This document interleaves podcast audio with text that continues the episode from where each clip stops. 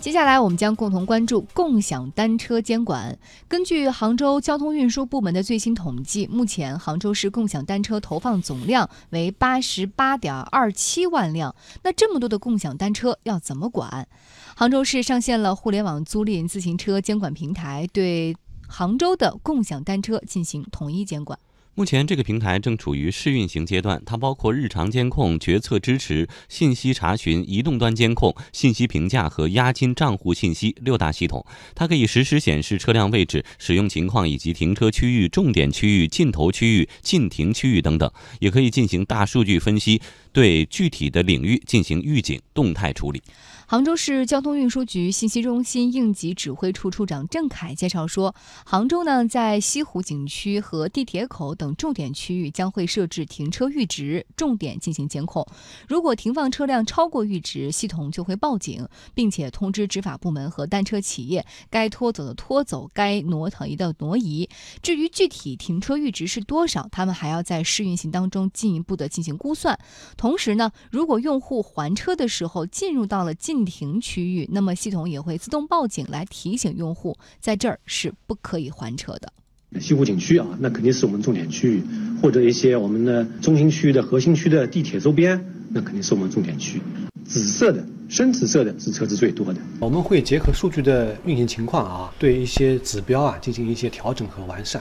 譬如说，我举个例子，西湖景区，我们认为经统计下来，大家平衡下来，七千辆或者八千辆比较合适的整个景区范围。如果有一天有一个时刻，它达到了一万辆啊，那么我们这里系统肯定会发出自动的报警。这个自动报警信息也通过我们的系统自动接口传给我们的城管，传给我们的交警。那么这里就需要重点关注一下了。那么还发给我们的单车企业，比如某些单车企业，你这里景区进来车子太多了，那我们是不是应该清运一些出去，给景区呢有一个好的交通环境？具体操作起来，这些单车数据要如何接入呢？郑凯表示，除了各家企业将单车信息主动对接到监管平台，监管人员也将巡街抽查补录数据。如果某家企业的单车未上报数量达成到一定程度，交通运输部门将责令企业整改，并且要求补报数据。那我们通过这个系统的建设，基本摸清了杭州市面上到底有多少个车子，他们的分布情况是怎么样子的，他们每天的骑行量是怎么样子的。目前看起来呢，我们每天的骑行量在百万次以上。天气好的情况下，啊，我们会做一些预警，譬如说是车子的乱停乱放，如果超过一定的阈值。我们会进行一些报警，像我们的城管的执法部门、交警，还有通知我们的企业。这个阈值呢，我们需要进行一些算法的设计，跟统计量的一些评估，来结合我们居民的出行需求。因为数据也刚刚接进来，系统也开始刚刚投入试运行，那我们进行一些核对，进行完善。啊，数据指标的一些开发设计，我们也正在进行过程当中。根据了解，目前呢已经有七家共享单车企业会将数据纳入到平台当中。郑凯也透露说，未来随着电子围栏的逐渐建设，也会结合到平台的监管里来。ofo、摩拜、Hello Bike、小明、齐贝、永安行，还有一家是明天，这七家企业，那么车子呢是数量是八十八点三万辆。一块呢是静态的，企业会报上单车的数据；一块呢就是动态的、自动的系统采集，两块所组成，我们相互进行核对。电子未来设计肯定会做，我们现在城管我们了解到也在做相应的一些试点，那我们到时候也会结合到我们的监管平台里面来。加强共享单车监管，押金也是关键。过去三个月，曾经闪耀街头的酷骑单车，也在杭州甚至全国大面积爆发押金退难等问题。据统计，从全国来看，小蓝、悟空、钉钉等六家企业因为资金链断裂倒闭，造成的押金损失超过十亿元。虽然多个单车企业号称有第三方监管，但是对于资金监管信息披露较少，押金使用、托管和监管仍然处于灰色地带。杭州改革发展研究院副院长吴伟强呼吁，押金的第三方监管制度亟待完善。托管的是不是真正落到第十事实上钱没有转移到第三方这个托管单位，托管到第三方机构以后，如果说这个资金使用很随意的话，那么形式上托管，事实上也是没有起到这个托管的作用吧。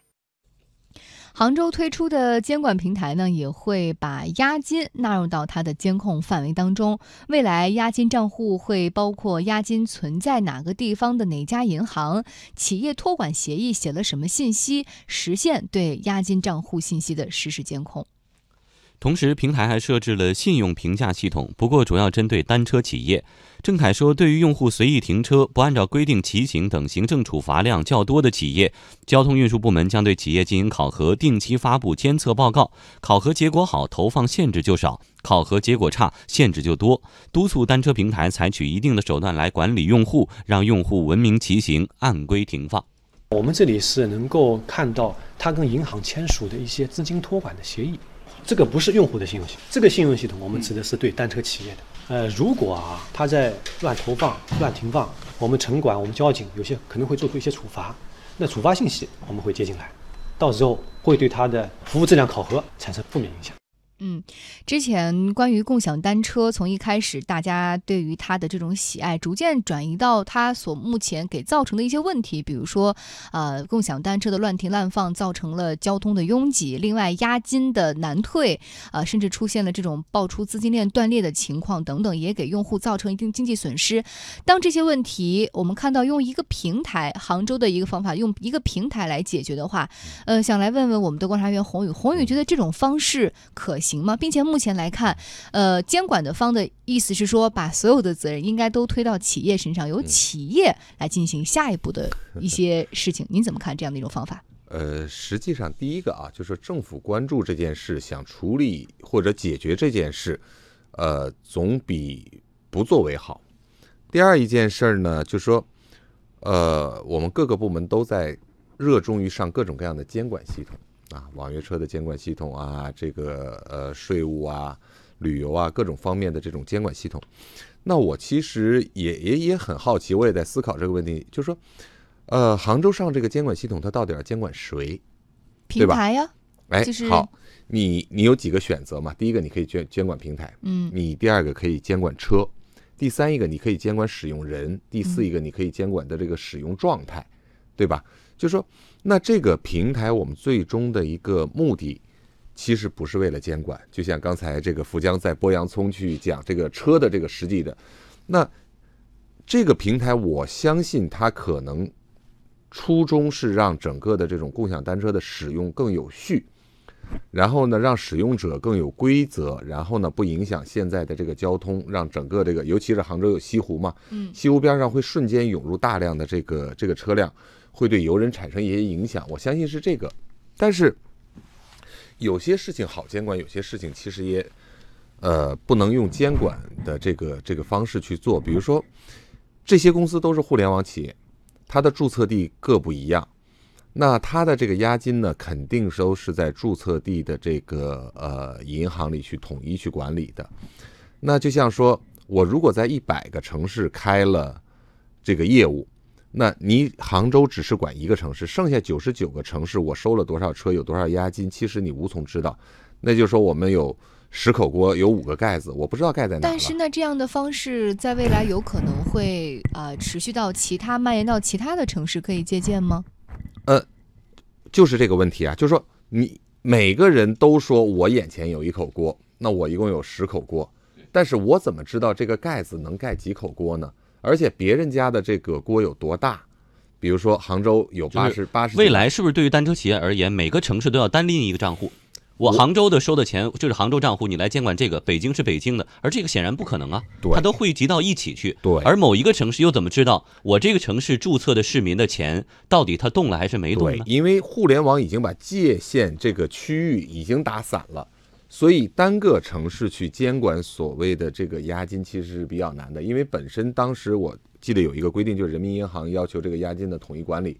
包括这种区分是按户籍分还是按什么？比如说我是一个北京的常住北京的一个人，我去杭州出差，在杭州用了这个车，但是我这个押金该归杭州的这个监管部门管，还是归北京呢？不是，你这个押金不是押金，不是你每一次要交，是你本身就在那个平台账户中一直存在的呀。是，但是我归哪个地方呢？我这个押金哪个地方来保护呢？注册地还是使用地嘛？对啊，对这个福江的意思，所以这是其中一个问题啊。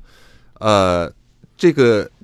第二一个问题呢，我就说，在整个的这个这个监管里头，我觉得最有效的呢，其实是说，在不合理的地方停车，我可以知道，对吧？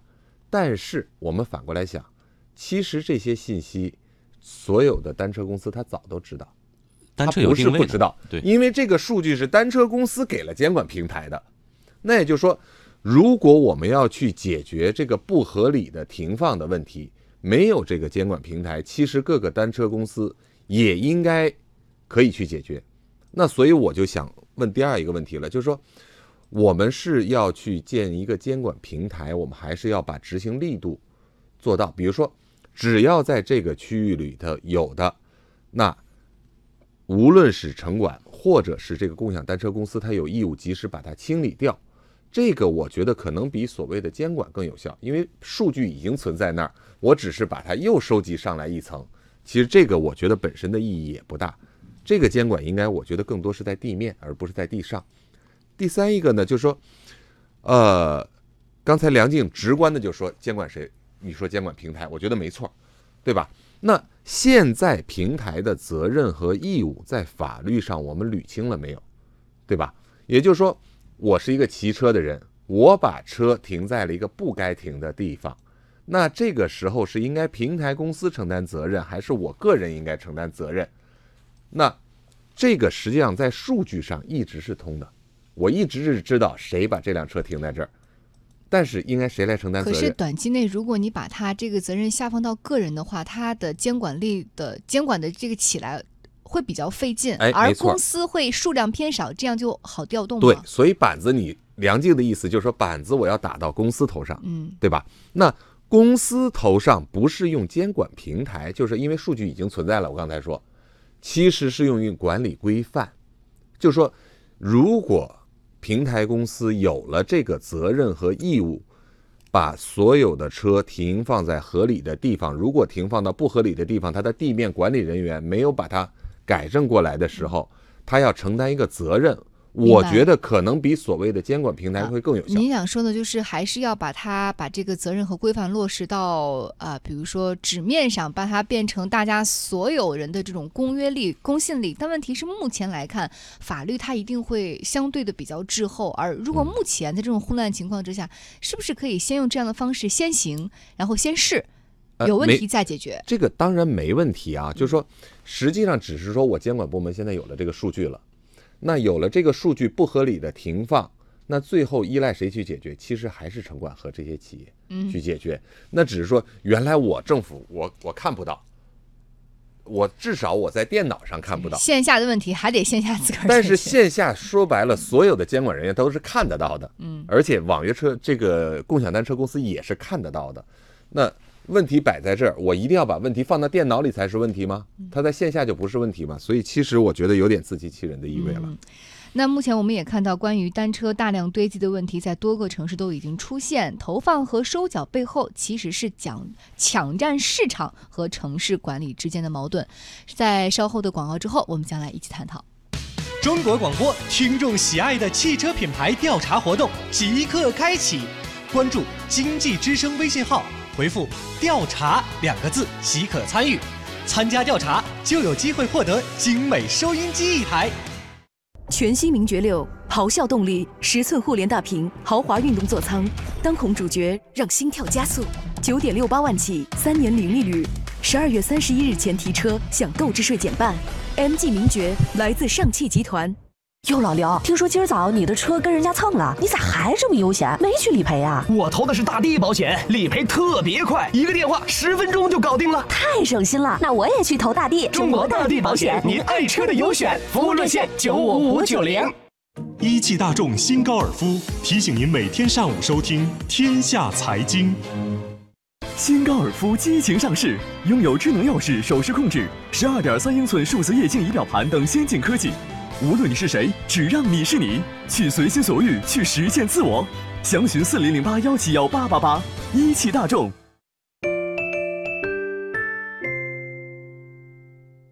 好，我们继续来关注单车大量堆积的问题。那之前我们说过，它的投放和收缴背后其实是各家公司抢占市场以及当地城市管理之间的矛盾。企业其实也面临两难的经济账。如果他们承担这笔管理责任，就需要在线下增加大量的运维人员。就好像刚刚呃，这个我们的观察员红宇所提到的数据，他们知道，但为什么他们不做呢？因为经济上有些头疼。